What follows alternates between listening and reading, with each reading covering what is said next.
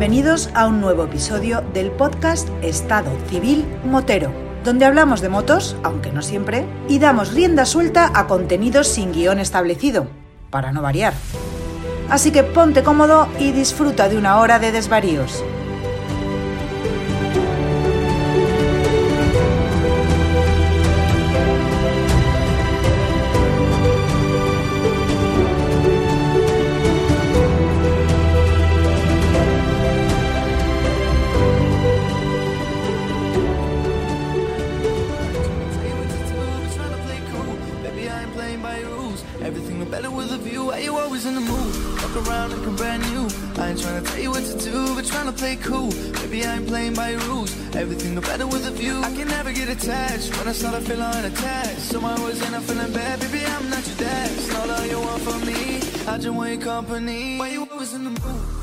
¿Qué pasa, chaval? Qué de tiempo sin saber nada de ti. No me atrevo a decirte que te has quedado sin colaboradores porque se va a cortar otra vez el micro.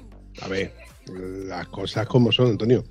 Mm, últimamente estamos un poquito desconectados. Tú con tus cosas, yo con las mías, y por eso no hemos grabado. Pero yo te he echado de menos, ¿eh? Que coste que yo te he echado de menos. Una mijita nada más. Gracias, gracias por esas palabras tan inmerecidas como, como falsas. Pero. va con cualquiera, chaval, te va con cualquiera. Pero bueno, eh, hablando, hablando de verdad, tío. Eh, te lo dije hace un montón de tiempo, ¿vale? Y te lo vuelvo a decir ahora. Mi época de celos porque grababas con otros individuos hace mucho tiempo que pasó, porque me lo paso muy bien escuchando a otros individuos por aquí. Y además de todo tipo de cilindrada y de condición. Eh, me, sigue gustando escuchar Bumpy en vivo, en directo y en sus podcasts. Lo siento. Eh a ver, Antonio, yo me conformaría con verte, con verte y hacer podcast en directo, o por lo menos vernos, charlar, y meterme un poco contigo en directo, pero es que últimamente, tío, ni es que ni, ni, eso, estamos totalmente despegados. A ver, eh, te voy a explicar una cosa. Con el gustito de verme no te va a salir, ¿vale? Hemos estado despegados porque yo estaba haciendo labores de, de Yayo Yastro, ¿vale? He estado con mis nietastros, he estado currando con un cabrón, porque uno también tiene que trabajar, etcétera, etcétera, ¿vale? Y el único fin de semana que tú has salido, yo ese fin de semana lo tenía que decir a mi mujer que estaba trabajando como una leona, sin librar ni un puñetero fin de semana, que también se hace largo un veranito sin librar ningún fin de. Entonces ha habido ese tipo de, de malas coincidencias. Ahora lo que ocurre es que mi mujer se va unos días a Alemania con su madre y claro, va a estar con la madre, después va a estar con los, mis, mis nietastros, ¿verdad? Y claro, yo voy a estar solo. Y como tú comprenderás, yo no voy a arrancar la moto para ir a, a tomarme un café, ¿no? Calla, calla, calla, que el otro día me recordaron que, que, el Yayo Yastro amenaza con salir en moto, pero como Ira se va de vacaciones, pues va a ser en plan cansino, en plan moterillos endebles, que partida de cobarde, que no, queréis salir en moto. Ya, ya no, ya no, ya he pasado otra etapa en la que no se me ocurre decirle vamos a, a salir porque es algo que ya ha dado por inútil. Entonces, yo, no se le puede pedir peras al olmo, ¿no? Decirle que yo ah, va a salir, que tal. Ya está, si quieren salir que salgan y si no, que no. Ya está, ya he tirado la toalla, no puedo tirar más de ellos, ¿no? Igual produce, estaba produciendo un efecto muy negativo. Había gente que se mosqueaba cuando decía que yo vamos a salir el sábado y el tío este que se quiere ir otra vez el sábado. Pues no me voy a ir el sábado. No quiero que se moleste. Me voy a ir el viernes. Espérate, espérate, vamos por parte, vamos por parte. Tú has estado unos días, semanas, sin poder utilizar la moto, la condición que, que se ha dado, y cuando has salido en moto, ¿qué has hecho? Porque fuiste a coger la moto y dijiste, Mm, que salga, bueno, que los caballos de Atila no, no me van a coger esto, una kilometrada. No, es que, a ver, recuerdo la frase en la que tú decías en el grupo, vamos a hacer kilómetros hasta reventar, hasta que no nos duela el culo, hasta morir. En plan, digo, ¿dónde va tú? ¿Esto qué es? ¿Vas a luchar contra los titanes? ¿Cómo era aquello? Y así todo el día hasta que amanezca. Señora, ha llegado el casino. No sea tan exagerado. Solamente hicimos dos mil y poco de kilómetros. Me dice a mí que soy de exagerado. Solamente fueron dos mil kilómetros repartidos en tres días. No es tampoco ningún disparate. ¿Vale? te voy a decir una cosa, querido amigo Vampi. La moto tiene 256. Hostia, yo quería que eran 260 y tanto la última vez que, No, no, que no, me lo contaste. 256. La última vez que hablamos eran 250, 250. Tiene 256. Ahora mismo aquí me apuesto contigo que en el próximo podcast tengo 5.000 kilómetros más. Ea, Fácilmente, porque entre tú y entre que tú y yo últimamente no coincidimos en agendas, que la tengo bastante, bastante apretada, la agenda, ojo, ¿eh? la agenda. A decirnos que luego pensamos que es lo que no es, es lo que no es. Y que tú cada vez que te montas en la moto es para hacerle 2.000 kilómetros, cuando te a hacer la moto ya es cambio de juego, de neumáticos nuevos. Ah, por cierto, es cambio de neumático otra vez, ¿no?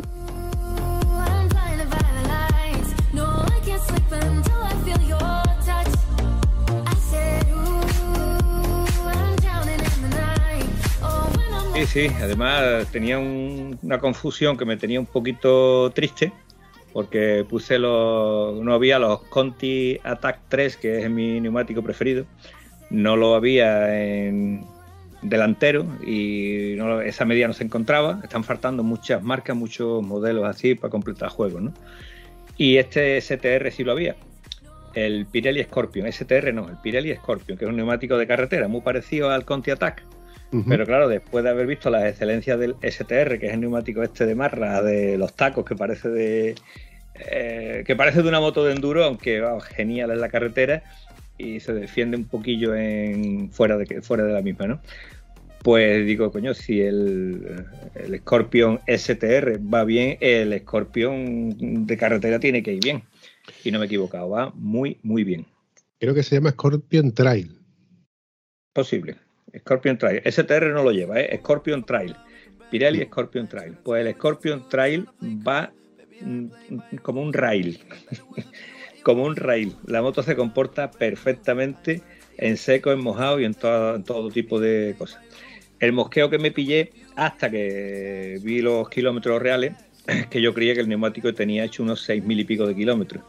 Y con seis mil y pico de kilómetros estaba en los testigos y me estaba dando mucha pena, mucha rabia, porque el neumático va bien, pero con un comportamiento muy digno. Pero cuando me fijo en los kilómetros y tal, eh, había habido un error por mi parte. Y el kilómetro, el neumático ese tenía 10.000 kilómetros.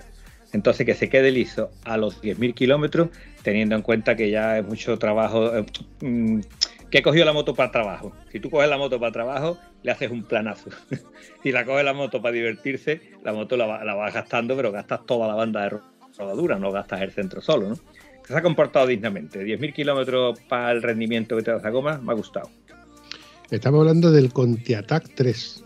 No, estamos hablando del Pirelli STR, porque el Conti Attack 3 no había para poner completar el juego y entonces opté por ponerle dos Pirelli STR. Recuerdo una conversación de ciertos podcasts en los que tú y yo hablábamos de los STR y que dependiendo del tipo de conducción, a ti te duraban unos 8.000 kilómetros aproximadamente y a mí me duraban unos 10.000 kilómetros aproximadamente. O sea, sin defender y sin hacer propaganda de este neumático, eh, damos por hecho de que es un neumático que aguanta bien en carretera, da un poquito de tracción en carriles y yo, yo estoy conforme con él y seguramente gastaré otro juego de neumáticos más. Volviendo al Conte Attack 3, mm, me pasó hace poco con un oyente del podcast, eh, que desde aquí le mandamos un saludo, el señor Diesel. mm, se puso en contacto conmigo y me dice, oye Pampi, voy para Huelva y tengo que cambiar el neumático. ¿Qué te, ¿Por qué no me, pasas el contacto de Gonzalo para ver si me puede encontrar el Conte Attack 3 en esta medida, tal, para mi moto, tal? Y claro, me coincidió que estaba yo trabajando, pero terminé de trabajar, lo llamé, por lo llamé y le dije, oye, mira, precisamente ese neumático me suena que no hay stock. De todas formas, yo le voy a trasladar tu mensaje a Gonzalo y que él intente de, de localizártelo. Eh, bueno, efectivamente no puedo encontrar ese neumático y tenía en stock casualmente el Conte Attack 2. No tenía el Conte Attack 3, tenía el Conte Attack 2, que da la casualidad que era de Yolanda y era su mismo juego de neumático y se lo podía montar. Total, que quedaron al final de acuerdo y se lo pudieron montar. Y de hecho nos acompañó el fin de semana pasado, que estuvimos de acampada, yo, Gonzalo y el zorro, o es al revés, no, el zorro, Gonzalo y yo. El burro va siempre va al último, ¿no? El Hombre, hombre, la primera vez que, que vas. Es la primera vez que vas. ¿Te das cuenta cómo has llegado el último y aún has llegado a tiempo? ¿Ves cómo no hay que ser tan ansioso, tan agonía? Tranquilo, bien.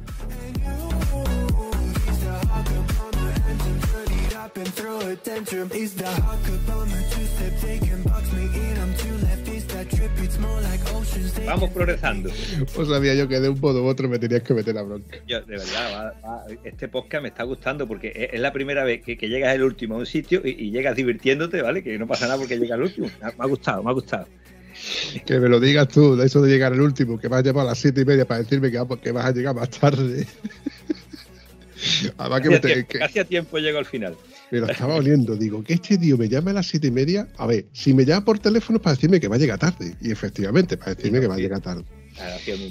Y encima con la gorfería de decirme, papi, que estoy delante del Ahora ordenador. aquí Digo, delante del ordenador y esto no me cuadra para nada. y, yo, y yo escuchando el manos libres del fondo del coche y digo, tú delante del ordenador, tú lo que estás delante del volante. Cacho de trozo de carne con pata. De trozo. Bueno, volviendo atrás a la, a la conversación. Volviendo un poquito incluso más atrás de la conversación. ¿Tú sabes que tu moto, tu F800 GS del 2010, traía de serie el Pirelli Scorpion? Pues no, mire usted, no lo supe nunca. Yo creí que Pues- traía de serie el Bristol.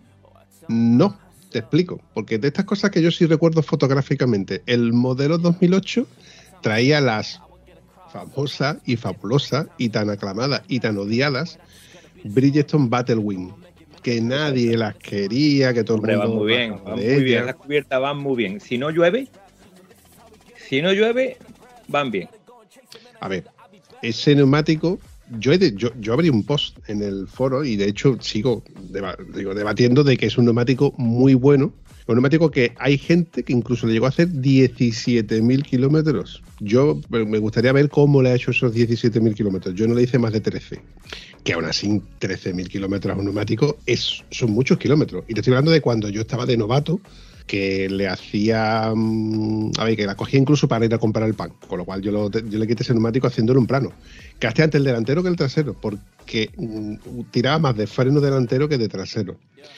Y cambié ese juego de neumático por mis primeras Anaki 2, curiosamente. Y cuando salió tu neumático, perdón, y cuando salió tu modelo, tu F800 GS del 2010, que la tenía Jesús Mari, venía con ese neumático, el Pirelli Scorpio. Además, que era un, yo recuerdo que había un, un, un, un es- un eslogan, un spot de estos publicitarios donde salía el neumático derrapando, como que era un neumático trail con una banda que agarraba más en esta parte, luego en la otra parte eh, agarraba más en el asfalto, la otra. Vamos, un- una cosa que dices tú, Mayo, esto es publicidad engañosa pura y dura. Podría bueno. ser bonito si fuera cierto, ¿no?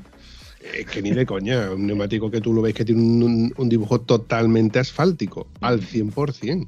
Una, además tiene, tiene una franja, un- unas líneas que van longitudinales así como en la carcasa que pues, te puede dar la sensación de que evacúa bien el agua, pero como traccionar fuera de, de asfalto ni de coña. Vamos a dejarnos de tonterías. Fuera del asfalto no sirve.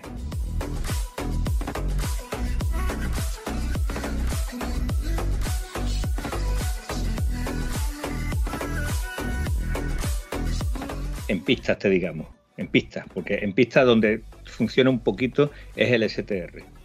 El Pirelli STR que tiene su taquito y funciona. Eso, eso Pero cuando se habla del tema este de neumáticos y tal y cual, siempre me dice, oye, ¿y cómo va en barro? Vamos a ver. ¿Quién con una moto de 200 kilos pregunta qué neumático va bien en barro? Pues el neumático que va bien en barro son los neumáticos que no sirven para carretera. Unos neumáticos con unos tacos imposibles que van por la carretera que te afloja el elástico de los calzoncillos. Es la única manera de que el neumático vaya bien en barro o en tierra, con un pedazo de taco y con una separación que se te hace prácticamente imposible de llevarlo fuera de la carretera. Eso, mm, si alguien tiene la duda, que se vaya olvidando. No existen neumáticos para una moto de más de 200 kilos mixtos. On, off. Pero mixtos para una cosa y para la otra, olvídate. Si vas a coger tierra, vas a coger barro, tienes que decantarte por un neumático exclusivamente para lo colorado o, incluso para lo verde, ¿eh? no para lo negro. Y tampoco, Antonio, y tampoco. Porque yo te diría a ti que, bueno, del mismo modo que existen neumáticos 100% taco, 100% off-road para mostrancos como la nuestra, que ya es una moto gorda de 800 centímetros cúbicos con un 150 atrás. Imagínate las 1150, bueno, las R1200 de aire tenían ese mismo neumático, un 150 atrás. Las de agua ya traen un 170 detrás. Y estamos hablando de cacharros de, ¿cuánto? ¿200 kilos? 250 kilos. 220 kilos pesa la nuestra. ¿Vale? En el momento que le pongas cuatro tonterías se te va a más kilos. Las burras estas, eh, llámese, exceptuando a lo mejor la KTM o las maravillosas Ducati, que están más o menos en 200 y algo, pero una BMW 1250 cargada con sus cositas y si es una Triumph la 1200 cargada con sus cositas o si es una Yamaha Super Teneré cargada con sus cositas está por encima de los 260 kilos. Es decir, si tú coges una curva y la moto se te va, eh, eh, no le dé una pata al suelo porque la moto va a seguir- se va a seguir yendo exactamente igual. No la vas a controlar con el pie como una moto de enduro, que pegas un patadón y la moto se endereza. Esto no lo va a controlar tú a menos que tengas mucha tracción. Mira, me voy a repetir a esos vídeos que hay por YouTube, que yo hace poco he hecho un vistazo, no tengo mucho tiempo, no, me da la vida, suelo decirlo mucho, pero y es verdad, es que no me da la vida. Imagínate si me diera la vida la cantidad de podcasts que podría sacar. Siempre la pasión y confiamos solo en el amor. Yeah. No quiero perder lo que queda. Pero de esas veces que haciendo un poco de zapping, pues aparecen los vídeos de Vicente y Fernanda. Eh, Sí. Fernanda tiene una Yamaha Teneré 700, pero va cargada con Claro. todo lo que ella carga. Y él tiene una Honda Africa Twin que va prácticamente igual de cargada, si no más. Más ¿Mm? cargada, más cargada. Y los dos se quejan de que las motos son perfectamente válidas, pero que tienen mucho peso, tienen muchísimo peso y que a la hora, y, ojo, muchos de esos vídeos los vas a ver que están fuera de asfalto. De hecho, ellos acampan fuera y con, recorren muchos carriles, les gusta los road. Pero claro, va, hay muchísimos vídeos donde los ves a ellos y a ella tirándose al suelo, porque cuando la moto se cae, lo mejor es dejarla que se caiga.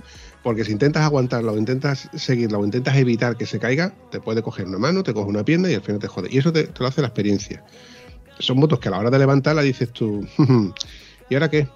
Ayúdenme, por favor. ¿Y ahora qué? Ayúdenme. Y porque van ellos juntos. Mira, yo este fin de semana, cuando salimos con, con el zorro y con- cuando salimos con Gonzalo, pues co- carriles pocos. Cogimos 4 o 5 kilómetros de un carril que nos equivocamos, que nos metió por un carril muy con una pista muy dura, de estas que rebotan mucho la moto, que te obligaba a estar de pie y de hecho te- de estos que te revientan los antebrazos y que, que te cansa un montón Pero las tú muñecas. hablas de la- del rizado, ¿no? Que está el firme rizado de la pista. Mm, No, no era rizado, no era un firme rizado, sino que era la típica pista que la- la- las piedras, piedras, eh, además punzantes, eh, sobresalían de la propia carretera y de estos que te, te vas cupiendo las ruedas. Además, tú vas con presión de carretera y tú notas Sí, que te vas cupiendo las ruedas. que va botando encima. ojo, yo era el único que tenía neumático un poquito trail, un poquito trail, los demás llevaban un poquito tú. eh, Gonzalo con la Triun suya, que es la- el modelo asfáltico, eh, el zorro que iba con como la misma que la tuya, la lavadora, y Javier que venía con su 1200, estrenando precisamente lo- el- la Conte Tactos. Mm, Pues nada, fueron 4 o 5 kilómetros que nos metió y, o sea, nos obligaba a coger por ahí porque nos, llevaba a la siguiente carretera para acortar camino. Lo máximo que hemos hecho nosotros de, de. Sí que es verdad que cuando al día siguiente, perdón, cuando llegamos a la zona de acampada, pues que tú has estado conmigo precisamente en esa zona de acampada, la última vez que estuvimos, que quedamos para vernos, pues accedes un poco y hace un poco de, ese carril, ese carril que tenía 200, 300 metros. Poco más. Pero este aquí al día siguiente. Al día siguiente yo vi por la previsión, ya lo hablamos una semana antes, de que había previsión de lluvia, pero la probabilidad de lluvia era que nos cogiera casi ya de vuelta después de haber montado las tiendas y después de haber almorzado. Pero este aquí, que preparando el desayuno ya empezó a chipear y desayunando empezó a caer como si no costara, Antonio. Me dio- vamos, yo sentí mucha pena, ¿sabes? Porque yo estaba con mi mujer en Estoy, un pueblecito que está al norte de Faro, y estaba lloviendo y yo dije, qué lástima me dan estos muchachos. Niña, pon una tostadita ahí, vamos a comernos esto, le den por culo a esta gente. Entonces me dio mucha pena y le digo, vamos a ponerle miel a esto y un poquito que es, ah, ponerle miel a esto. Y yo miraba y está lloviendo. Joder, ¿cómo estará? Qué bien se lo estarán pasando. Otro cafelito, vamos a tomar otro cafelito. Y mira, pues la verdad que os eché mucho de menos ese día, sobre todo lloviendo. Lo bueno eh, en mi caso es que cuando yo me monté en la moto ya no llovía. Nos cayó, tres golpecitos de agua mínimo, pero de estas veces que llueve y al momento deja de llover y en la moto tú sabes que si el agua no penetra te queda seco sobre la marcha. De hecho mi mujer iba con el pantalón de verano y yo sí decía que parar, paramos que te ponga algo, pero que va, ni paramos ni nada y sí una ruta muy bonita y sin agua. Tú tuviste la suerte de estar más, más, al cer- más cerca, o sea, más, más al oeste, digamos, yo estaba más al este, pues cogiste la nube y te fuiste dentro de la nube hasta casa. Mm, No, no, te cuento. Nosotros nos levantamos sobre las siete y media o así de la mañana porque el zorro ya empezó a desmontar y conforme ya uno está desmontando, pues ya uno escucha el ruido y te, te sale, ¿no? Ya, Pues preparamos el café, tranquilamente desayunamos.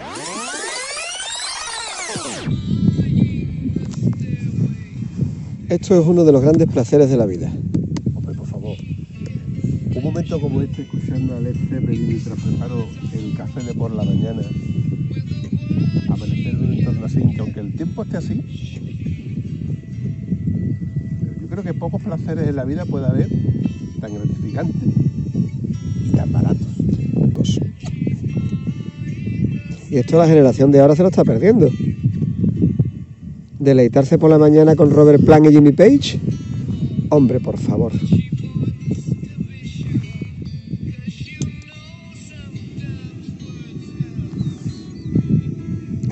Cafelito calentito. Y estufita. ah. Y Led Zeppelin. Y vamos a dejarlo ya porque vamos a empezar a buscar placeres y no plan la cosa. Se empieza a encender la bombilla con, la- con alguna otra idea, ¿eh? y fue desayunando cuando empezó, empezó a caer la lluvia. Mm, ya pues empiezas a recoger las cosas de dentro hasta que ya no te queda nada que recoger y vas metiendo las cosas en la bolsa, estanca, y cuando ya dices tú de recoger, pues recoges tu tienda mojada. Eh, lo bueno que tiene de, recoger las cosas cuando está lloviendo es que el viento no se las lleva porque se plican solas.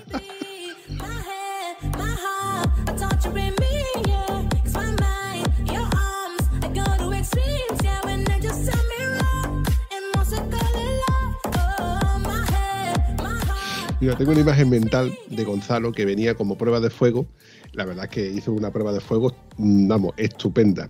¿Por qué? Porque montó la a la, a la ida, montamos la tienda casi anocheciendo, con lo cual la montó con el estrés de antes de que termine de anochecer. Además le metimos un poco de caña de mm, monta la tienda antes de que anochezca, porque te encontrarás en alguna que otra situación donde tengas que montar la tienda lloviendo o donde tengas que montar la tienda anochecida. Entonces, más o menos, eh, familiarízate con, la, con lo que es el entorno de montar una tienda. Su tienda es una Coleman de, tre- de tres plazas, que os recordaba, una tienda grandecita.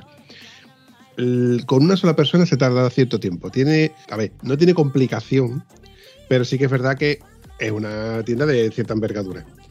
Pero para desmontarla es peor, porque a la hora de tú desmontar una tienda tienes que doblarla y guardar todas las cosas en su sitio de manera que te ocupe el mínimo espacio posible dentro de, sobre todo, las maletas. A eso suma el hecho de que estaba lloviendo. Claro, cuando dijimos de desmontar, estaba desmontando, yo ya había desmontado la mía, le eché un cable en lo mínimo ya que, que fue enrollarla, porque la enrollamos de aquella manera. Pero fíjate tú si es buena la tienda, que al ser tan impermeable y tú enrollarla, hizo bolsa. Y hizo bolsa, que de de eso que tú vas enrollando, te hace la bolsa, te tiras encima y no se vaciaba. Tuvimos que desenrollarlo un poco para encontrar la cremallera y abrirle para que se vaciara el aire. Claro. Y esa tienda, es- esa tienda está muy Buena bien tienda. hecha. Sí, señor. Bueno, total, que ya recogimos todo allí, no, no- nos estábamos mojando, pero bueno, con esto de que sana con gusto no pica. A ver, no nos estábamos mojando realmente porque él tenía puesto, por ejemplo, su impermeable, yo, yo tenía puesta la equipación de los térmicos que son eh, impermeables también. Bueno, y recogimos todo. Nos vamos y nos paramos justamente cuando terminamos de, de salir de, de la zona de acampada. La zona de acampada que curiosamente estaban, estaban corriendo, un- en, había un, un campeonato, una carrera de, de enduro. Ajá. Sí, sí, tenían todo aquello cercado. De hecho, nos paró la policía, la guardiña, para, que no- para darnos luego el paso. Y fue salir de la zona de acampada y automáticamente dejar de llover. Claro, ya con esto paramos y nos organizamos. Bueno, porque pues, pues, tenemos dos opciones. Tenemos la opción de comer eh, de ruta con el, eh, entre comillas, la probabilidad de que no, a lo mejor no nos llueva en algún sitio de la ruta donde paremos para comer. Si, hace- si sacamos el- todo lo que tenemos para comer, o podemos incluso comprarnos un par de pollos y comérnoslo el de ruta ya casi en la frontera o la propia frontera de España. O podemos comer en uno de los restaurantes que nos encontremos por el camino. Total, que sopesamos las tres posibilidades así un poco por encima y decidimos de vamos a tirar para adelante y donde nos pille, pues ya decidimos lo que sea. Tenemos tiempo y podemos hacer prácticamente lo que queramos, porque es la ventaja que tenéis de, de- de ir en moto, que dices tú, para lo que me dé la gana.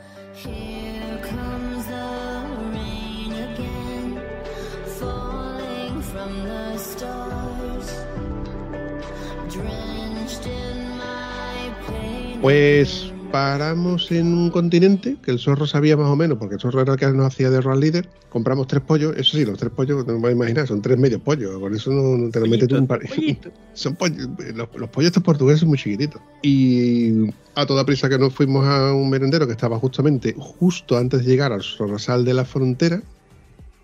Y allí pues paramos y sacamos toda la parafernalia. Ya no nos llovió en todo el camino. O sea, desde las 11, 11 y media de la mañana hasta que paramos a almorzar. No recuerdo bien qué hora era. Tendría que mirarlo en las fotos que, te- tenemos por ahí. Pero vamos, calculo que eran las 2, las 3 de la tarde tranquilamente. Y mm, una cosa, una cosa que yo quiero apuntar y que tengáis en cuenta todos aquellos que nos escucháis, que cuando se para se puede aprovechar para abrir las maletas para que se airee lo que se haya mojado, para abrir las bolsas para que se airee lo que está mojado, por ejemplo los guantes ponerlos al sol para que se vayan secando, el casco, al tú ponértelo seguramente se habrá impregnado de sudor o de, humedad, ponerlo al sol para que se seque un poco. Entonces yo saqué todo, todo lo que tenía que se pudiera airear, pues lo puse para que se aireara, menos la tienda de campaña. ¿Por qué? Porque yo sabía que la tienda de campaña mía, al igual que por ejemplo la colema, es impermeable. Entonces, todo el agua que se fue recogiendo conforme la fui yo doblando bien dobladita, la iba a traer de vuelta. Así que bueno, cuando, lo que hice cuando llegué a casa fue tenderla en la barra de la ducha, como si fuera una cortina, dentro de la bañera y al día siguiente estaba perfectamente seca. Pero todo lo demás, la esterilla, la- el saco de dormir, la, la, la esterilla térmica, la ropa que yo llevaba, todo eso se fue aireando mientras que estábamos almorzando. Y yo cuando llegué a casa, vamos, le di un repaso por ver si estaba algo húmedo para que no se apurgara. Y todo perfecto. Esa es la ventaja de luego llegar a un sitio donde tú puedes secarlo. Una puntualización. Cuando Gonzalo estaba pensando en comprarse la tienda y tal y cual, elegí una tienda buena, con capacidad, que no sé qué, para que fuera cómodo. Eh, hay una frase de mi amigo José Lu, con el que me fui de acampada de camping y acampada salvaje hace unos añitos, lo pasamos muy bien. Y yo decía, bueno, si tú tienes tienda, ¿para qué vamos a buscar otra? Y la frase de mi amigo es, para dormido en una tienda hay que estar muy enamorado, Antonio. Eso es así, compadre. Eso sigue siendo así. Entonces, una tienda de tres personas es demasiado grande. Es demasiado grande. Que sea demasiado grande, hay otro dicho que dice caballo grande, caballo grande ande o no ande. Vale, pues si anda o no anda hay que transportarlo. Entonces, una tienda más grande eh, te, te cuesta más trabajo transportarla, pesa más, tienes que doblarla más, tienes que plegarla más, tienes que más volumen para guardarla, etcétera. Yo aconsejo una tienda de dos plazas para uno ya va más que bien.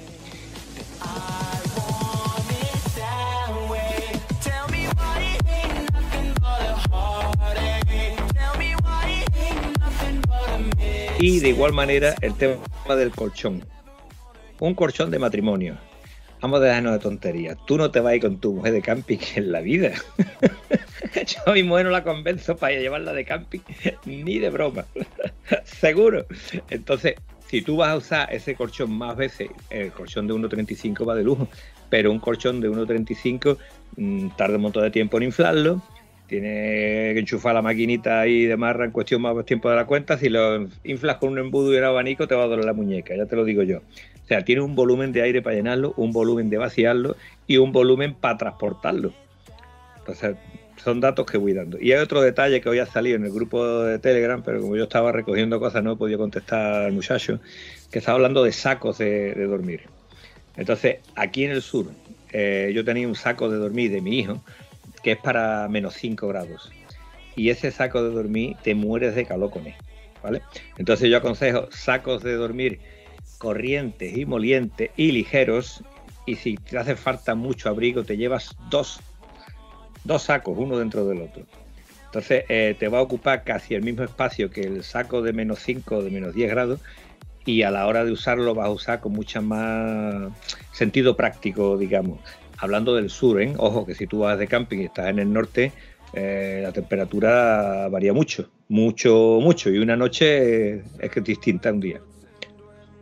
También hay que entender que el- la sensación de térmica de cada persona es muy diferente. Vengo a referir, por ejemplo, a la noche que estuvimos allí haciendo las fotitos después de, de cenar y demás, yo no estaba pasando frío, yo lo único que tenía era una camiseta técnica, de estas que, que no sudan, o que, no transpi- que transpiran, pero que no sudan, y sin embargo el, el zorro y Gonzalo estaban con ropa de frío porque tenían sentían frío. Yo, por ejemplo, luego por la noche no pasé nada de frío, de hecho tuve que salir del, del- saco y lo bueno que tiene mi saco, que es, eh, bueno, el saco mío tiene 30 años por lo menos, eh, es que le quitas la cremallera, es rectangular, le quitas la cremallera, la abres entera y se convierte en un, en como un edredón. Y lo usé al final como edredón. El tema del frío hay que comprobarlo cada uno con- consigo mismo. La otra opción creo que sería llevar ropa térmica eh, interior. Vengo a referir que si tú crees que vas a tener frío, pues te pones un chándal y encima algo y vas más abrigado dentro de- del propio saco de dormir. Pero eso hay que comprobarlo cada uno en su, en su fórmula y, demás. No es lo mismo yo, Antonio, que tú. Yo soy de, a mí, por ejemplo, pasar color lo llevo regular, pero a mí el pasar frío, mientras que yo vaya abrigado, yo creo que sería capaz de ir a ca- casi a cualquier sitio. Estoy de acuerdo contigo, pero hay que tener en cuenta cuando se habla de ropa térmica, que ya hablamos lo que le pasaba a nuestro amigo, mi amigo Goro cuando íbamos llegando a los picos de Europa. Le entró un mareo tremendo, no sé qué, no sé cuánto, me he puesto malo, me he puesto malo porque él iba preparado para frío y hacía 25 grados. Entonces esa camiseta, a mí me pasó algo por el estilo, después de haberte que me haya pasado mi amigo esto, me pasó algo por el estilo por ir demasiado abrigado. Entonces, eh, tan grave es pasarte como no llega. Stop this gravity. It keeps bringing me down. I can't breathe and I don't Antes tú te, te guiabas por sensaciones. Hoy día miras el móvil y ves la temperatura que hace. Coño, pues mira la temperatura que hace y adécuate a la temperatura que te está diciendo el móvil. Que tú eres friolero, pues te pone una manguita más. Que eres como tú sud- sudoríparo, pues te pone una manguita menos. Pero vas dentro de una, de una historia. O sea, yo en mi maravilloso traje de ruca que tú conoces, eh, me lo iba a llevar este fin de y digo, escucha, está haciendo 20 grados en todos lados. Yo con 20 grados no necesito el traje ruca.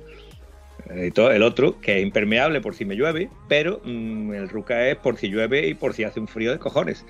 Es decir, de, de- de 15 para abajo, pero de 15 para arriba no, no se aguanta. Yo creo que con esto de la ropa pasa como el tema de los neumáticos. A cada uno le va de una, formu- de una forma diferente y, cada uno tendrá su fórmula. Eh, Entonces, los neumáticos lo puede que a uno le vaya mejor y otro peor, y en la misma ropa térmica no le va a ir uno igual y otro peor. Eh, no sé, yo creo que esto es más bien tiene que ser las sensaciones. Tú, eh, lo de la prueba y error, ¿no? Prueba, ensayo y error, creo que es el sistema. Pruebas, si pasa frío, eh, te lleva otra cosa. Sí que es verdad, mira, hace poco, hace dos o tres semanas, ya los guantes de invierno los dejo ya dentro de la bolsa donde suelo llevar todos los chismes que suelo llevar de emergencia, ¿no? Eh, en la moto. El, el trapito para limpiar el casco, el spray para limpiar el casco, la cinta americana, y ahí siempre llevo dos, dos tres sotocascos, ¿no? Dos, tres bracas de estas para el cuello. Eh, cámara.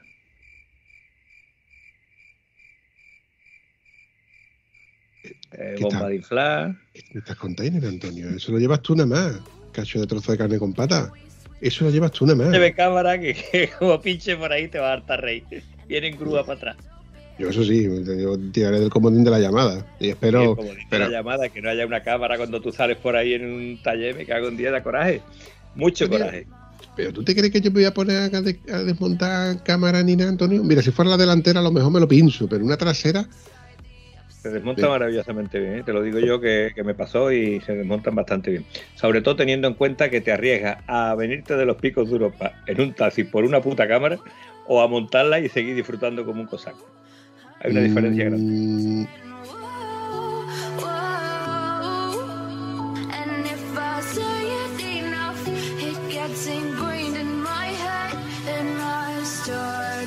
A ver, Antonio, en esto tenemos que discrepar los dos, no, voy a enfadarme contigo ni tú te vas a enfadar conmigo, pero yo, yo a mí me coincide Picos de Europa pinchado y yo te digo a ti que llamo al trabajo y le digo que me he puesto malo y que tardo dos días más.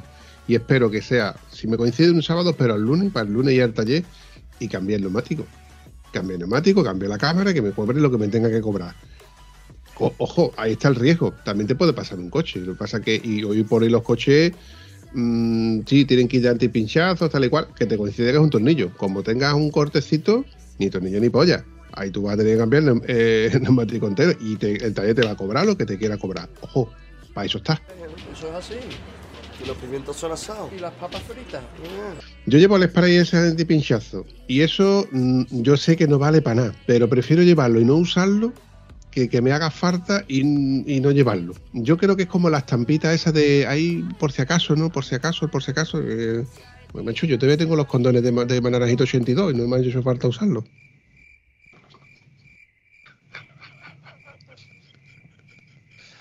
Esa metáfora, ese símil, eso que tú llevas desde el 82. eh, no quería tener esa información, Vampi. Te aprecio, me da, me da mucho dolor de corazón, tío. Ah, que ya no vea el muñequito igual. Bueno, te voy a decir una cosa. Tú y yo no vamos a discutir por llevar una cámara más, una cámara menos. Pero como tú pinches un sábado y te den los tres días más para que tú puedas echar lunes y martes por ahí de vacaciones, el lunes y el martes lo echas solo, porque a los demás que van contigo no le van a dar tres días más todos los jefes de todo el mundo. ¿Vale? Entonces yo prefiero echar una camarilla y prefiero no tenerla que utilizar nunca, pero échala.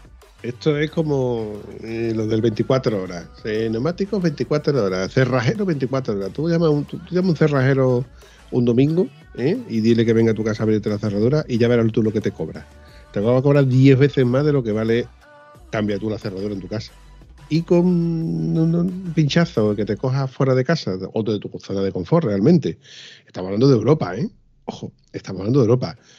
No estamos hablando de Marruecos. Marruecos para mí es impensable. Ahí te pincha y dices tú. Ahí te queda. ¿Lleva cámara? Sí. No, no, Vale, no, Que no. ahí te queda. Yo pincho y lo primero que hago es mirar al cielo buscando los buitres que me van a comer. Pero mm, estamos equivocados, ¿eh? En los sitios más cutres donde menos hay es donde antes te soluciona el problema. Mi hijo tuvo un reventón en un pueblecito aquí de la Sierra de Huelva y fue a un taller a preguntar y el tío no tenía cubierta para arreglarlo y dice, mira niño, le voy a quitar la rueda de mi coche y te la llevas. Y ya viene tú la semana que viene. y me- ¿Cómo? Sí, sí, sí, sí. Y cogió el tío, le quitó la rueda de su coche, se quedó con el coche con, con el gato puesto aquella noche, porque él no tenía goma para servirle a este y la goma suya se le valía para el otro, y le hizo un avión mm, acojonante. Eso en un taller oficial, pues eh, te jodes y dejas el coche en la puerta y te quedas allí el fin de semana durmiendo hasta que el tío te lo pueda solucionar el lunes. Antes no te va a abrir el hombre.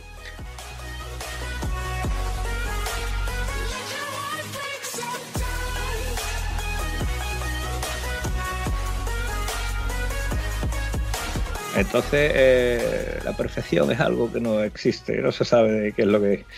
Eso ya es de nivel tieso, tieso, que digo, que, te, que encontrarte con alguien que te haga una cosa así, es que dices tú, macho, el, el poder, ¿no? Es, es, es que no me sabe la palabra, ese es el, el, el tieso que sabe lo que es quedarte sin, sin tirado por, por no tener acceso a, algo, ¿no? Realmente. Una, tú imagínate un tío que, un ricachón, ¿no? Un tío que es pudiente, un tío que, que se puede permitir el lujo de decir, eh, eh, pinchazo, yo no el pinchazo, yo cambio la, la cámara entera, la cubierta entera, porque así tengo seguridad, porque se lo puede permitir. Ay, Ojo, Tenemos un amigo que cambiaba de moto en vez de neumáticos. eh, yo no quería sacar ese tema, porque sabía que te iba a doler, te ibas a reír y íbamos a hablar de ciertas personas que no queremos comentar. Bueno, corriendo un estúpido velo y dejad Ya no quiere que salga su nombre en antena. Menos mal que esta parte la recorto. Bueno, imaginemos que no eres uno de esas personas que cambian de moto cada cuatro años o cambian de coche antes de cambiarle su correa de distribución porque se lo pueden permitir, ¿vale? Entonces tú te tienes que buscar la vida y dices tú, eh, bueno, pues yo sé lo que es tener quedarte sin neumático y, no poder comprarte otro y, como yo, pues no quiero que este chico, en este caso, se vea con la misma coyuntura y yo puedo dejar un neumático y ya me buscaré yo la vida para otro porque a, él le va a hacer más falta que a mí. Eso, fuera de nuestro, de nuestro día a día, de nuestro ámbito, es difícil de ver. ¿eh? Oye, te voy a contar un par de anécdotas referentes a, a esta, a esta salida que hicimos con el Zorro y Gonzalo. El Zorro nos llevó por una, una ruta que te hubiera encantado. Esa parte es la que tú hubieras disfrutado más incluso que yo. Y te digo ya que te la perdiste. ¿Por qué? Porque aunque yo hubiera, dicho el GPS, llévame a este sitio, a este punto, a este punto, a este punto, a este sitio, a este sitio, a este sitio, no te hubiese llevado el GPS, porque nos llevó por sitios donde el GPS no te hubiese llevado ni de coña. Mira, para que te hagas una idea, paramos en un en una población, ¿eh? casas nuevas, contenedores de basura, y al lado del contenedor había un, tresillo que, yo estaba pensando en el tresillo de coño, porque aquí en el momento dado se puede hasta dormir. Pero el tresillo estaba bueno. Este tresillo tú te lo ves aquí en Huerva y se lo han llevado porque, para el domingo venderlo en el rastro. ¿no? Y al momento sale una señora y del, del otro lado sale una mujer y una cría y se asoman así, al- alargando el cuello como diciendo, esta gente se han perdido. Mira, mira al zorro, el zorro me mira a mí y me dice, Guillo, estamos en la Portugal profunda, esta gente no han visto una moto en mucho tiempo. Me sentí turista, me sentí turista porque, claro, estábamos en una zona tan rural que no estaban acostumbrados a escuchar tres motos parar eh, al relentí y, y hablándolos, un- unos a los otros. Y se asomaron como las viejas del visillo que hace así con, el- detrás de la ventana. Pues yo creo que seguramente habría alguna por ahí, por ahí detrás. Eso es una de las cosas que me llamó la atención. Y otra de las que nos llamó tanto la atención en, Portugal, eh, la cultura portuguesa, al fin y al cabo, es totalmente diferente a la nuestra. Para que te hagas una idea, cuando paramos a desayunar nada más que llegamos, yo hay una cosa que no recuerdo nunca, pero me, me di cuenta nada más que llego, digo, hostia, es verdad, estoy en Portugal. Cuando tú vas a un restaurante, tú vas a una cafetería, tú vas a un bar a tomarte algo, allí todo es despacio. El tiempo se detiene, no hay prisas. El tú pasar por las calles y ver que no hay tráfico, que no hay gente por las calles, no ver bullicio, independientemente de que tú ya estabas en zona que no era de ciudades, ¿no? Pero tú entras a la cafetería, buen día, buen día, te sientas, ¿qué ibas a querer? Pero vas a querer después de un rato y esperando tranquilamente a que te sirvan, ¿no? A que te, a que te atiendan, te atienden, a queremos café y tostada. Y ahora tú te sientas y al rato te dice, las tostadas, pues vimos las tostadas, ¿no? Todo va despacio. Aparte, tú sabes ya de que allí el tema de la hostelería va a otro, a otro nivel.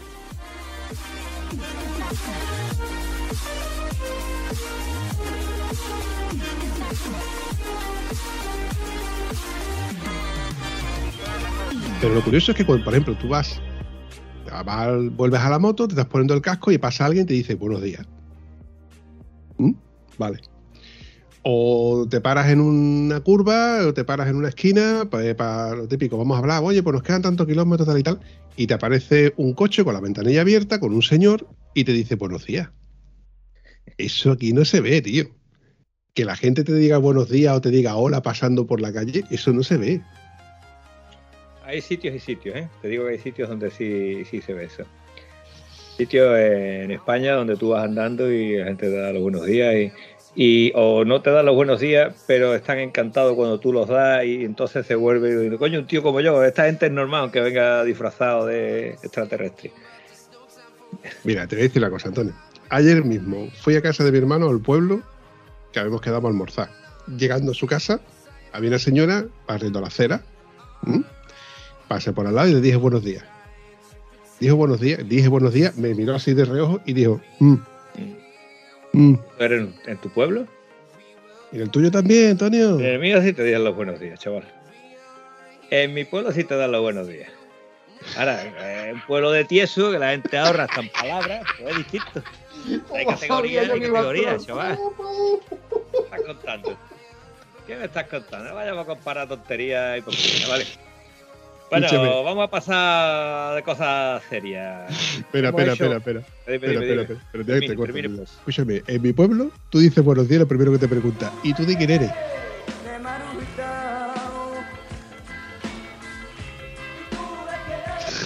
Pues ya está, pues de marujita, cojones. Eres tú, que no te has enterado. Mira, mi pueblo es el pueblo más cotilla que yo me he echado a la cara. Es el único pueblo donde yo he visto cómo un coche se para enfrente del otro para, eh, para dialogar, hablar de lo que sea, y da igual que tú pares el tráfico. Es el único pueblo donde yo veo la gente barriendo la acera, pero para ver a quién viene de frente, para ponerse a hablar con esa persona, y a la misma vez que está hablando el uno con el otro, están mirando de reojo para seguir, para seguir oteando lo que está pasando en la calle alrededor. Es el pueblo más cotilla que yo me he echado a la cara, Antonio. No que sea cotilla, es que tienen tiempo. Cuando no tienes tiempo no puedes hacer esas cosas, no es que sea cotillero, es curioso, son gente curiosa, ¿vale?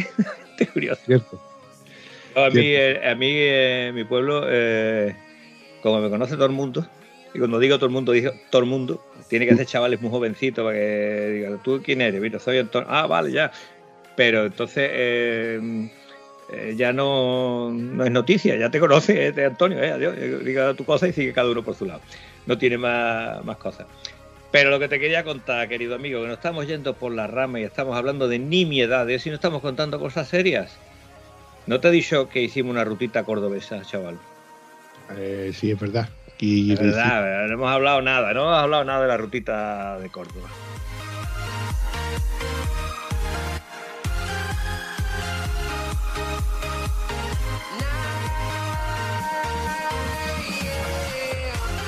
Pues esa ruta, digo, que- digo que hablar, aunque no lo hemos hablado todavía, pero digo que hablar en el grupito de WhatsApp. ¿eh? Sí, sí, sí, sí. Debo que hablar porque tenemos un grupo de WhatsApp de gente que no sale, pero está muy interesado en saber cuáles son todos los puntos que vas a recorrer cuando vas a salir. Vamos a ver, si no salís nunca, ¿qué coño, qué, qué tanta, ¿a qué necesitáis tanta información?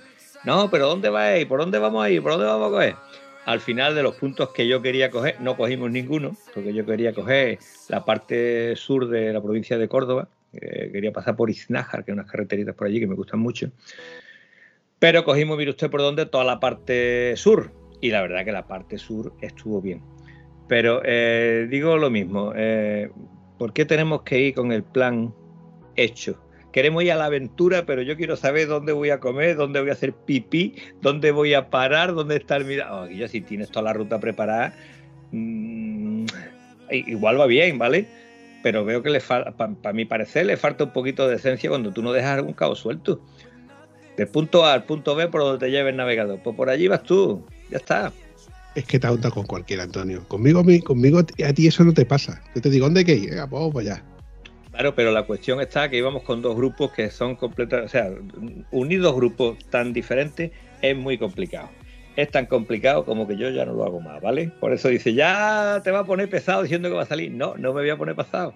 Me voy, adiós, hasta luego. Hay que contar una cosa, hay que contar una peculiaridad que al igual aquí hay gente que no lo conoce. Y es que eh, ese grupo de gente que, que salía contigo salía con Antonio Guitar. Y ya conocen a Antonio Guitar. Y Antonio Guitar tiene fama. Uy, uy, uy, lo que ha dicho. Tiene fama de que cuando te dice, no, a la hora de almorzar estamos aquí. Sí, a la hora de almorzar, pero del día siguiente. Ahora vas y los cascas. No, ¿Hemos salido en moto qué? ¿A qué, qué hemos venido? ¿A qué hemos venido? ¿A qué hemos venido? ¿Qué me estás contando? Y Antonio, no, no olvidaré. Perdona, perdona la interrumpunción. ¿Qué dice usted? Taking over your body. It's flowing through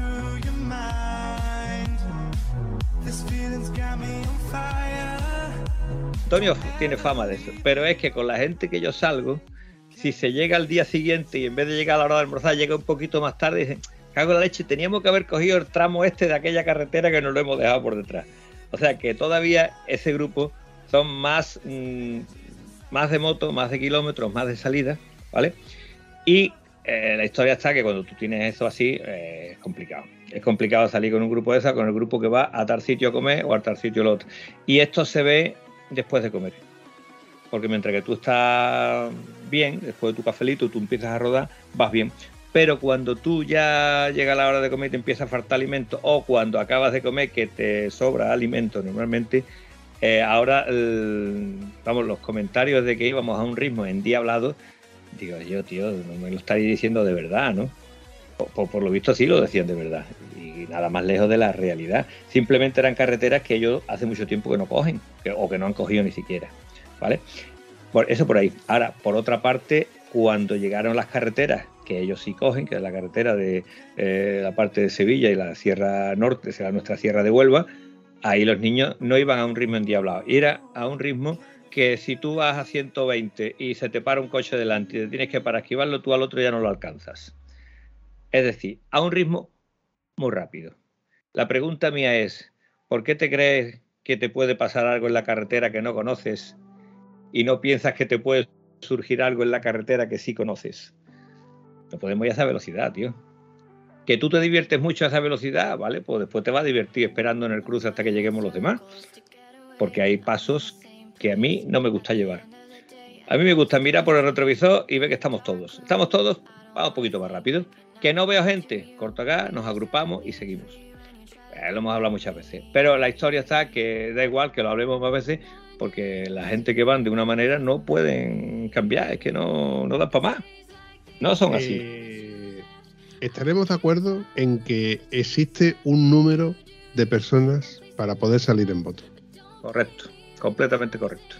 Este fin de semana lo comentamos con el Zorro y con, con Gonzalo, ¿no? Que existe un número de personas con las que se puede salir. Más personas, independientemente de que sean allegados tuyos, que ya sean más que conocidos, archiconocidos, con los que ya estés cansado incluso de salir, te crea la psicosis o la necesidad de estar pendiente. Eh, yo al momento que dejo de ver los dos, las dos luces por detrás de los espejos, yo ya paro. Y automáticamente llamas al otro y ya se... Y resulta que luego el grupo se re- no, se, no se reagrupa o se pierde, etcétera, etcétera, etcétera. Nos ha pasado, Antonio. Nos ha pasado ¿Cuál es el número vez. mágico? ¿Cuál es el número? Yo creo que el número es 3. Cuatro. Tirando mucho, cinco si bebemos de la misma leche. Si cada uno tiene la leche, a partir de tres ya es demasiado. ¿Cuántos?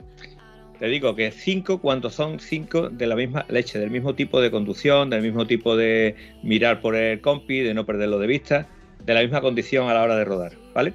Pero si es un grupo eh, que donde eh, no, es que este le gusta correr y se va para adelante. Entonces con tres ya va pillado el grupo. De ahí para arriba el grupo no se puede controlar a menos que sea un grupo de tíos, mm, vamos que yo, los grupos, la gente con las que yo he salido, de el Javi, Javi, Carlos, gente de, de Madrid, mm, puede salir así perfectamente en un grupo de ocho. Pero claro, mm, son tíos que ya hemos hecho muchas rutas juntos y tenemos la misma condición.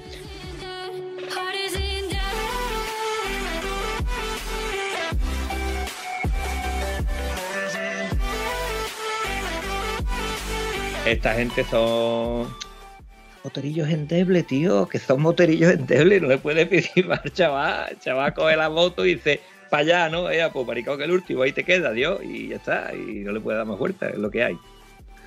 Ya, eh, esto entraría dentro de, de la coletilla esa que yo, yo he usado muchas veces, ¿no? Sobre tipos de moteros, ¿no? El, el motero que le gusta salir eh, el fin de semana y hacer kilómetros a mansalva porque luego el lunes o el domingo tiene que volver a hacer otras cosas, entonces está con la lengua afuera intentando de gastar el máximo tiempo, de rentabilizar el tiempo lo máximo posible, ¿no? Luego está el motero que dice, bueno, puedo salir el sábado y puedo salir el domingo, o sábado con sábado o sábado con domingo. Es que eh, la vertiente sería muy, muy, muy extensa. Eh, como por ejemplo, eh, yo que pongo un ejemplo muy, muy radical. ¿no? Tengo un amigo que tiene una R1250 GS y va con la moto como si fuese una R. Digo, Guillo, esta moto no es la tuya. No, no, pero es la moto con la que me siento cómodo, identificado, con la que me mejor voy. Sí, pero tú vas como si fueras una R, tío. Y yo creo que el concepto de que te sobran kilos, lo mejor en la moto y en la otra moto irías más rápido, irías más tal, más cual. Y luego el concepto en sí mm, es una moto para ir con maletas viajando y luego no viaja. Ojo, que no estoy criticando que uno, cada uno puede usar su vehículo como le salga de la mismísima, o del mismísimo, en este caso. Pero tipos de motos, tipos de moteros, tipos de rutas, tipos de. No sé, se puede hacer muchas cosas. Se puede. Hay que, también hay que saber amoldarse a cada una de las situaciones. Yo, por ejemplo, tengo la sana costumbre de que si no soy capaz de amoldarme, oye, nos vemos en tal punto y todo el mundo contento, todo el mundo libre y no me enfado con nadie, nadie se enfada conmigo y voy a mi ritmo. Tampoco quiero condicionar a la gente. También es verdad que hay que saber decir ese- esa, esa gran verdad. Oye, que yo no estoy a vuestro nivel y tira vosotros para adelante. Y hay quien, por no decirlo, por no parecer menos, o por no men- menospreciar a nadie, pues intenta de ponerse al nivel, o a la altura, o seguir el ritmo de, de los que van por delante. Y resulta que esos que van por delante, pues tienen mucho ritmo. Luego están los quemaillos, ¿no? Ah, pero ibas atacando. Yo no soy de ir muy rápido, porque si vas muy rápido no puedes quitar la vista de la carretera. Hay que ir un poquito, un poquito más lento, ¿vale? Pero eh, no soy de bar, tío. Yo no soy de bar, yo no puedo hacerme una ruta de 500 kilómetros a hacer 100 y llevarte un- dos horas sentado en un bar, charlando y contando batallitas y, y bebiendo cerveza. Yo, mm, es que ayer hicimos 800, ¿vale? Ayer hicimos 800, pero hoy hemos hecho 40 y lleva 5 cervezas ahí. ¿De qué me estás contando? Esto no es lo que hemos hablado. Mm, ¿Te puedo hacer una crítica, Antonio? Hágala. Es gratis. Tú eres de curvas cerradas. Yo soy de curvas abiertas, de curvas amplias. A mí lo de eso de ir en segunda y en tercera, ojo, no es que no me guste, pero no lo disfruto. ¿eh? Claro. Berrocal es para ti, no es para mí. Yo voy a Berrocal cuando voy solo, no cuando voy acompañado. Cuando voy acompañado no lo disfruto como cuando voy solo. Para mí Berrocal es muy rápido. A mí me gustan más cerradas todavía. Toma por culo. No, de verdad, de verdad, te lo digo de verdad. Me gustan más cerradas todavía. Tú tienes una sensación de velocidad muy grande y miras el 40 kilómetros y vas cogiendo la curva a 30, vas en segunda y a veces que vas hasta en primera. Bueno, eh, terminando con la maravillosa ruta, eh, los metí por la carretera 3151, que es ese tipo de carretera. Ese tipo de carretera hace que Berrocal sea una auténtica autopista, ¿vale? Por la amplitud que tiene una comparándola con la otra. Y bueno, eh, se dejaron decir, era una bromita, pero me tocó los huevos. Poquillo por la carretera del Berrocal y Marigenta es lo mismo que esto, tanta diferencia no hay, con tanta lata que os ha dado tú que vengamos para acá. Vale, muy bien, si no te gusta, no te gusta. Como chiste está bien, pero no dijiste ni un que bien mal ha pasado después, tío. No os da vergüenza de hacer este pedazo de ruta de dos mil y pico kilómetros, decir que bien me la ha pasado. Pues si no te la ha pasado bien, yo no largo más contigo, voy a tomar por culo. Y tan amigos, Antonio. Y se ha acabado. Oye, una pregunta. ¿La 3151 fue aquella que cogimos tú y yo cuando volvíamos del evento? No llegamos a cogerla. Cogimos, sí, eh, correctamente, pero cogimos el tramo que va más arriba. Y ese tramo que va más arriba, que a ti tanto te gustó, eh, de los cogimos aquellas ciervos y todo eso, ese tramo es el tramo recto.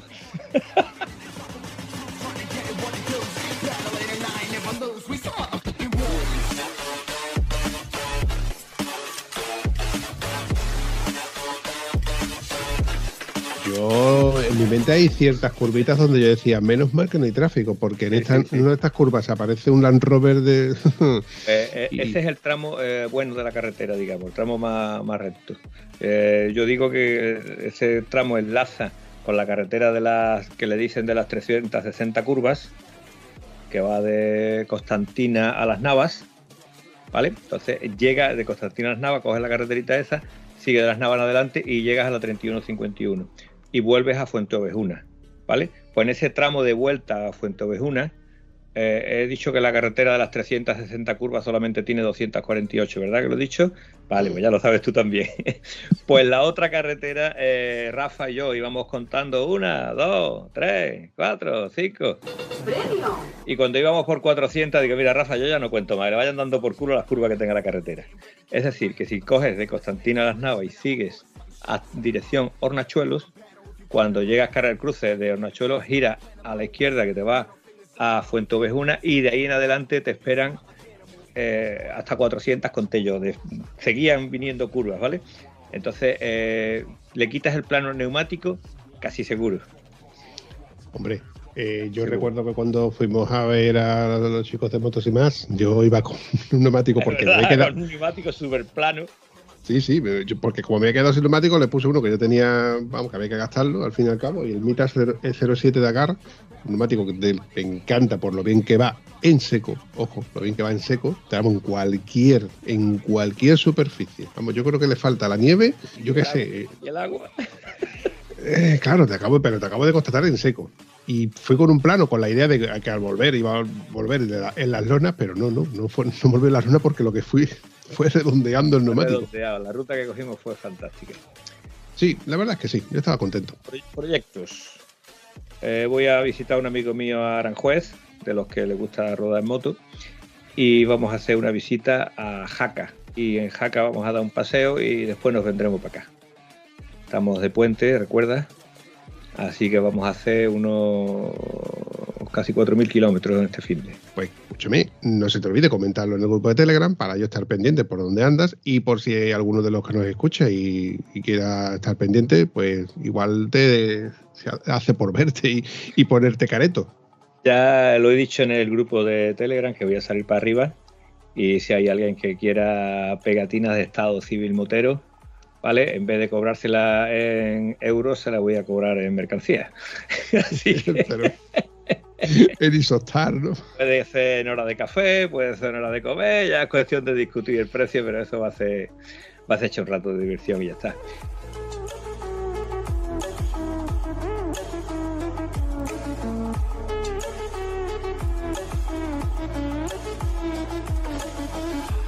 Lo que sí va a ser breve porque la primera parada es Aranjuez y quiero estar allí tempranito. Así que lo diré por Telegram por si alguno está interesado en recibir las pegatinas en mano. Oye, acabo de recordar que tengo que darte una noticia. Vamos al lío. Pues mira, el podcast de Estado Civil Motero tiene no uno, sino dos becarios que se encargan de mandarme información y ponerse en contacto con los mm, que van con los invitados, con los contertulios, con los compañeros, amigos, etcétera, que van pasando por el podcast de Estado Civil Motero. Y como no me daba la vida, pues se han ofrecido como voluntarios para, bueno, para eso, para crearme contenido. Entonces, cada vez que aparece alguien y me dice, oye, pues puedes contactar con tal, ¿vale? Se lo paso al becario. Y los dos becarios se están poniendo las pilas porque la verdad es que tengo episodios, ojo, tal y como te lo estoy contando, para después de Navidades. Joder, tío. Qué pena que esto no deje dinero, macho. ¿Y tú qué le has dicho, Antonio? ¿Y tú qué le has dicho? No dejara dinero, incluso sería yo capaz de cobrar un adelanto del 10%.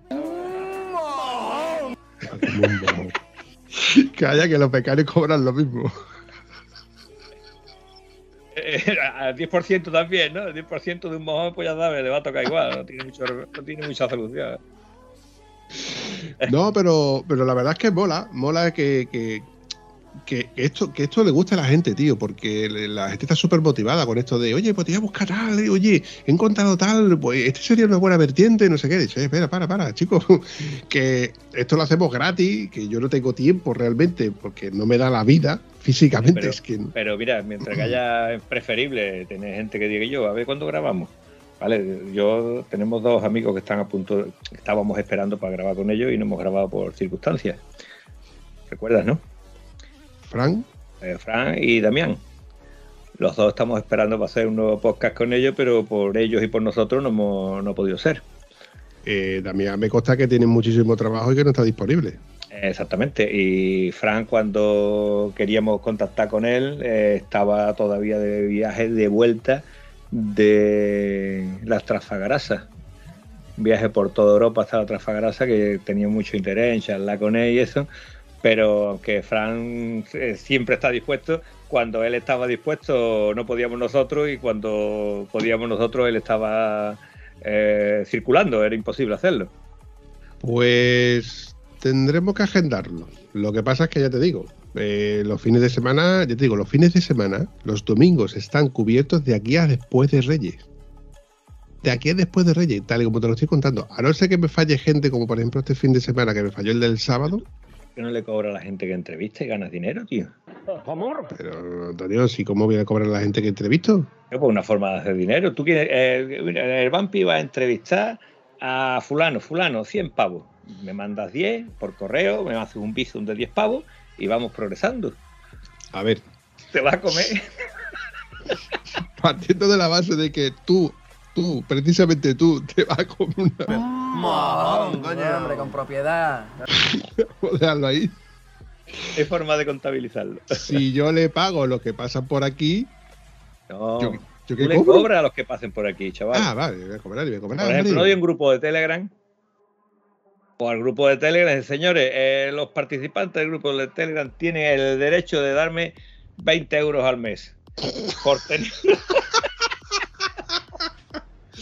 No, no insulte, por favor, Antonio, no Me voy insulte. a- hablando de, de coña ya, porque en una ocasión eh, estaba, de- da- estaba dando clase en el maravilloso polideportivo de mi pueblo. ¿vale? Era monitor de, de aerobí, de gimnasia de mayores y demás, mantenimiento tercera edad. Y me gustaba entre charlas y explicar el ejercicio, pues contaba dos tonterías, que la gente se, relía, se, se relaja, se ríe y mira, los ejercicios pues le salían un poquito mejor. Y cuando yo veía a la eh, tercera edad, los que yo tenía de tercera edad eran de 70 para arriba, ¿vale? Y cuando yo veía a las mujeres reírse de una cosa que no le salía a ella misma y al poco tiempo le salía, le hacía otro perfecto, yo decía, escúchame, que las clases se las paga el ayuntamiento, pero la que se ría en clase me lo tiene que pagar a mí, ¿eh? Aquí el que se divierta lo tiene que pagar aparte.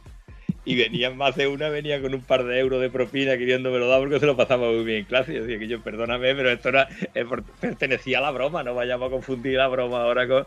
Y no, no, me lo, me lo daba. Tú te tomas un café, tú te tomas lo que quieras.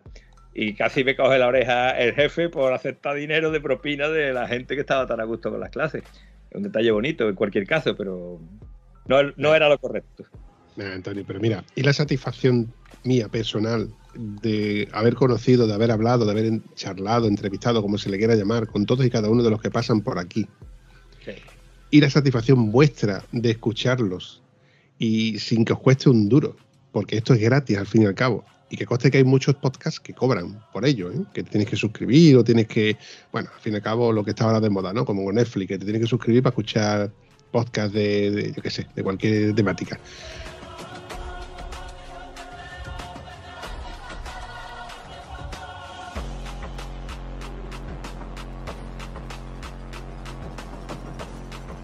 Y va a seguir siendo así durante mucho tiempo, porque yo creo que si yo cobrara por esto, no, no, no lo haría con la misma satisfacción.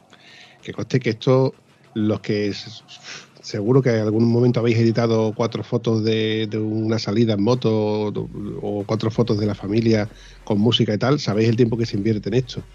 Multiplicadlo, multiplicadlo. multiplicarlo porque esto lo hago porque me gusta y porque me lo paso muy bien, muy, muy bien a la hora de editar y reírme y volver a reírme y volver a, a, a zascas, historias. También hay veces que salen episodios muy cojonudos, ¿eh? que yo le he hecho... Hay no, no, algunos que no son salvables, ¿eh? uf, hay algunos que, que tardo una De semana en dificultades editarlos. técnicas y dificultades mentales, se junta todo. Mira, hoy mismo eh, estaba editando, que ya supongo que ya lo habréis escuchado, puesto que ha salido antes que este, el episodio con, la brujona. Y el episodio ha salido cojonudo porque ha sido tan fluido que ha tenido que, quitar cuatro coletillas, cuatro, cuatro cosillas, cuatro interrupciones y, poco más. El hecho de, de poder eh, eh, trasladaros esta, este tipo de, de vivencia, bajo mi punto de vista, con, con esa pequeña edición y el toque personal del Vampi, pues yo creo que es, mi mayor satisfacción, ¿no? Mi mayor recompensa. Y bueno, escuchar algún otro comentario de que, de que mola, gente que repite. Eso es, yo creo que otra de, mis mayores satisfacciones, gente que le gusta esto tanto que, que, repite, ¿no? Que, oye, pues te traí, conozco a tal, eh, este estaría bien que lo entrevistaras, que eh, eh, la, la pena es que no tengo tanto tiempo como que a mí me gustaría disponer para poder editar más tiempo. Pero yo creo que también que si editara más tiempo, ya se convertiría en un trabajo. Y entonces Claro, dejaría de ser tan divertido. Claro. Y, y todo, todo tiene que tener su punto justo. Acuérdate el artículo 2 de mi contrato de. Amor. Tú graba cuando yo te llame, ¿te acuerdas? ¿Te acuerdas? Tú cuando yo te llame graba. Si estoy en la moto, no, no, si está en la moto no se graba. Pues entonces ya está, tío. Es eso, eh, tú tienes que estar a gusto estás haciéndolo. Lo haces porque te lo pasas bien, lo haces porque te echemos un rato, pero cuando tú, tú lo haces porque lo tienes que hacer, ya no es igual de divertido. ¿Tú te imaginas, Antonio, de que tu trabajo fuera salir en moto? Déjame soñar un rato, ¿no? no me interrumpa, coño. Nah, pero no sería igual de divertido. A ti yo te digo a ti, venga, tienes que salir de moto de 6 a 2, eh, paras tu hora de comer, luego de 4 a 8 y luego te tienes que volver donde sea, todos los días. Al cabo de dos semanas tú dices, ya, ya estoy cansado de moto, de probar moto y, y demás. Eh, aun dándote la razón, sería cuestión de trabajar por carreteras distintas. Motos nuevas, carreteras distintas. Ahora que prueba no, la no, esta. Ahora prueba no, la otra. Ahora te llevo acá. A ver. Que no, que no, que no, que la condición te la pone el que te, te paga, el que te dice tú, venga, tú te, te voy a obligar, no, te voy a obligar, yo te pago porque tú pruebes motos, ¿vale? Pero tú vas a probar hoy la Panigale y mañana vas a probar la Burman 125.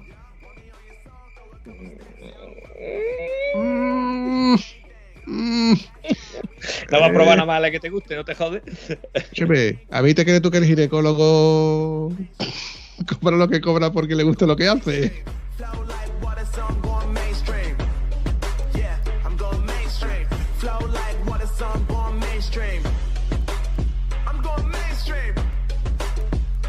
Había, había un cómico eh, humorista genial que era Julio Zavala. Imitaba todo lo imitable y alguna cosa más, ¿no? Y decía, tengo complejo, complejo de ginecólogo. porque yo trabajo donde ustedes disfrutan, ¿vale? y cobrando. Cobrando, yo trabajo donde ustedes disfrutan. Un poquito de complejo de ginecólogo si me queda. En fin, querido Vampi. Bueno, chavalote, ¿qué te parece si vamos recortando esto? Yo creo que está, está Pues bien, sí, ¿no? porque seguramente tenga alguna cosilla que hacer, pero me ha gustado recuperar los tiempos antiguos en los que yo charlaba con mi vampi. La verdad que también te echaba de menos, tío. Te echaba de menos incluso en la salida de moto. Sí, lo que pasa es que te digo, la agenda últimamente está apretada y yo lo que intento es de con, a ver, administrar el tiempo, eh, como la mayoría de los mortales. Trabajo, familia, ocio y en el ocio entra salir en moto y realizar episodios del podcast. Así que tiempo que estoy haciendo podcast es tiempo que no estoy saliendo en moto. Y yo me gusta tanto una cosa como otra, la verdad. No quiero perder ninguna de las dos. Te digo, de aquí a, casi diciembre eh, voy a tener muchos fines de semana para salir en moto. Así que avísame que estoy fácil. Lo malo es que tengo mucho ya pillado para salir, ¿sabes? que tengo ya mucho preparado para salir. Por cierto, desde aquí lo digo, desde aquí lo digo, después lo diré eh, más adelante. Eh, tengo dos salidas previstas. Una es a ver a cierto colaborador tuyo que hay que darle pegatinas en mano porque es muy no consciente que le lleva- lleguen las pegatinas por teléfono. ¿Cómo se llama el niño? ¿Cómo se llama? Ah, nuestro amigo Josep. Pues Josep eh, dijo, ¿te acuerdas lo que dijo? ¿Te acuerdas? ¿No te acuerdas lo que me dijo? Antonio, Digo, te voy a llevar las pegatinas en mano y me dijo, no hay huevo. A mí me va a decir tú que no hay huevo y me cae con la mano. Pues a Josep se le voy a llevar yo las pegatinas en mano. Ya te lo he dicho. ya está temblando. O para allá voy. Pero to- todavía no, todavía no. Tengo tres fines de semana, o sea, estamos octubre, yo creo que será, creo que será algún fin de semana de noviembre. Nada, es cuestión de organizándose y poco más. En fin, chavalote, lo dicho, yo me la he pasado muy bien y nos vemos en la siguiente, ¿no? O venga, tío, qué bien me la ha pasado, macho. Que bien me la ha pasado. Un abrazo, Antonio. Un abrazo muy grande, querido Vampi. Un abrazo, campeón. Hasta pronto. Si te ha gustado el episodio, no dudes ni olvides comentarlo en cualquiera de las plataformas donde puedes encontrar el podcast. Nos hace mucha ilusión y nos ayuda a seguir creando contenido. Bueno, a mí no, que soy una voz, al vampi.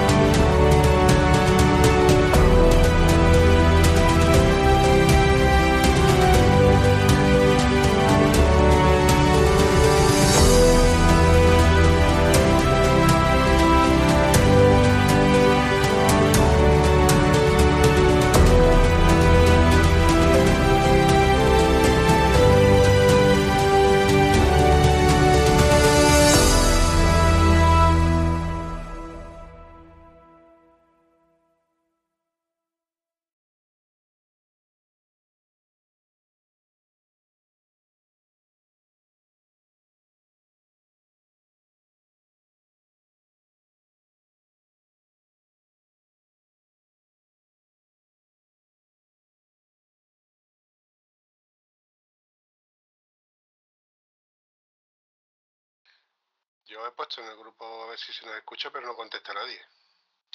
Yo ten en cuenta que aunque tú te creas que eres una estrella, sigue siendo un tieso. Sí, pero bueno, eh, yo... Oye, no, te- te- te- tengo que darte una noticia. Ríete solo, ¿no, cabrón? Vamos a empezar por que me da la noticia en directo. te lo voy a dar en directo. Pues venga de ahí. ¿Empezamos? Empezón, que dirían los franceses. Bueno, pues... Venga, cuenta atrás. Te toma por culo. Ahora te ríes, ¿no? Gracioso, qué gracioso eres, hijo, qué gracioso eres. Hasta cuando te ríes eres gracioso. Hola, buenos días, buenas tardes, buenas noches, Guillo. Chaval, ¿qué pasa, chaval? Que te has quedado sin podcaster, ¿no? Que ya no, No, te no, quiere no. nadie otra vez, ¿no? Que Dilo, empezado, confiésalo. que no hemos empezado todavía. Ya me tiene Que, de estamos mal per- que estás perdiendo las buenas costumbres, Antonio. Se empieza de esta manera. ¿Qué pasa, chaval? Hombre, señor Vampi, que, Corta, que ya no tiene corta, nadie, ¿no? Corta, corta, corta. Claqueta, toma número de 200, 400 del montón, del montón, del montón. Eh, Antonio y el vampi. ¿Qué pasa, chaval? Hombre, eh, querido Vampi, que vuelto Corta, a se quedar corta, sin nadie. corta, corta, llamar, corta, venga. corta, corta, corta. Algo pasado ahí que se te ha cortado. cara. ¿Ahora qué pasa? ¿Y a mí qué me ¿Se ha cuentas? la- como está hablando, se ha cortado? Sí, ha empezado tú, tú, pero a ti, se te- a ti te ha pasado. A ver, yo estoy grabando, ¿no? Sí, estoy Bueno. grabando. Venga, vale. Eh, 3, 2, 1, contacto. Si te tienen las mujeres acosados.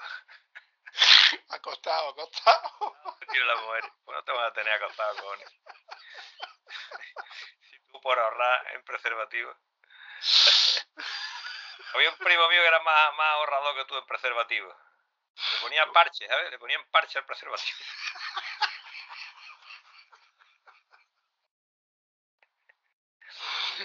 No, ya los tres parches los tiro ya. Digo, ah, vale, pues aprovechalo y bien, pero igual te sirve para más, veces.